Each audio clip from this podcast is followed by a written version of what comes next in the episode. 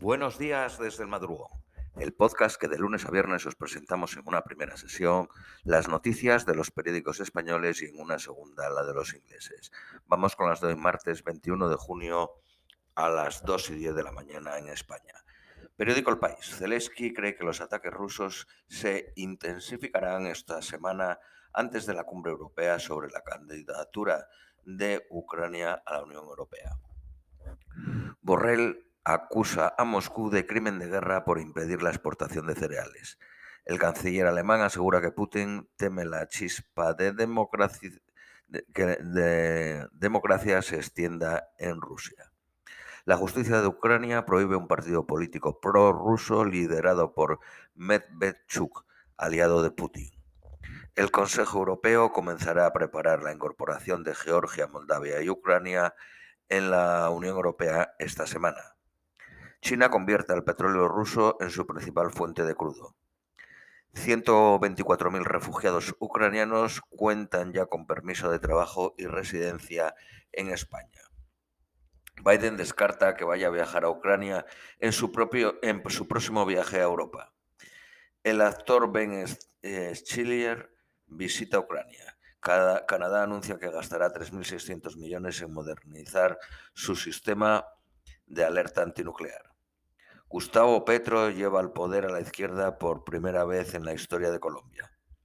El gobierno de Israel se rompe y coloca y aboca al país a las quintas elecciones en tres años.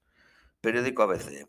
Rusia amenaza a Lituania con medidas para defender sus intereses tras bloquear el tránsito ferroviario hacia Kaliningrado.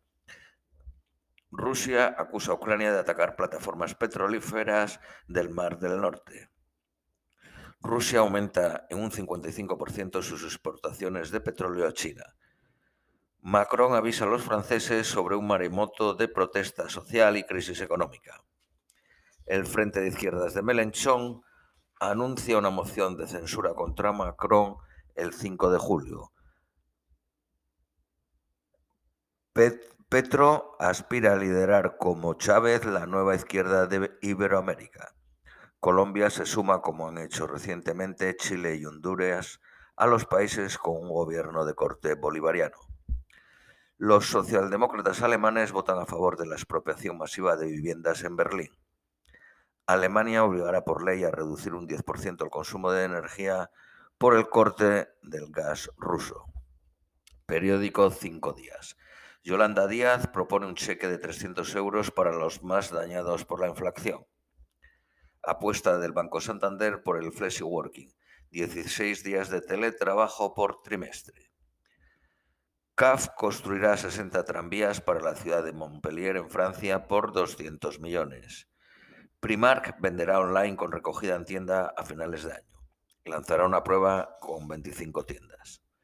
Vodafone lleva el 5G a más de mil playas en España ante la campaña de verano. Los supermercados asturianos Alimerca redujo un 3% sus ventas en 2021 hasta los 684 millones, con un beneficio neto de 7 millones 100 mil y cuenta con 170 tiendas.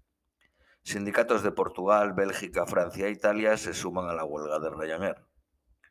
Rusia prevé volver a emitir deuda en el 2023.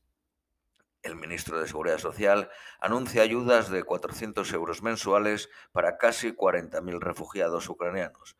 Se sumarán 100 euros por cada menor de edad a cargo. Periódico El Economista. Alemania reabre las plantas de carbón y lo pagará un 130% más caro que en enero. Renfe planea el asalto a la costa este de Estados Unidos con un proyecto en Nueva York. La falta de personal obliga a reducir vuelos en los aeropuertos europeos, entre ellos Heathrow y Gatwick. Euforia en el PP tras ver que Vox toca techo y cesa la, eh, la tensión o la división en la derecha.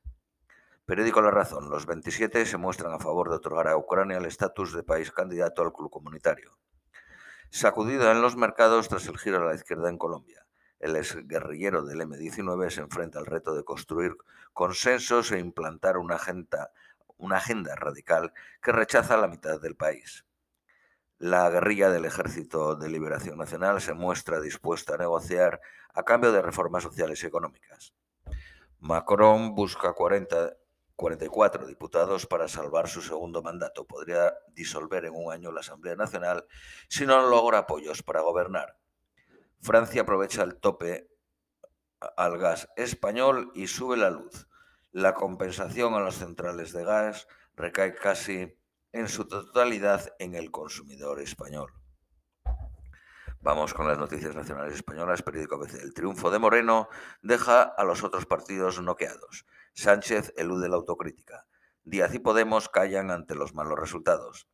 Y Olona deja las puertas abiertas a volver a Madrid.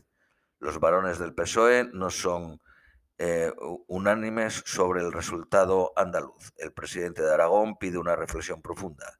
El de Valencia se, alinea con la tesis de Ferranz y el de Asturias muestra su alegría porque vos no entre en la Junta. Inés Arrimadas, la presidenta de Ciudadanos, anuncia la refundación de Ciudadanos antes de las municipales. La vicepresidenta y Podemos evitan las declaraciones públicas después del batacazo de por Andalucía.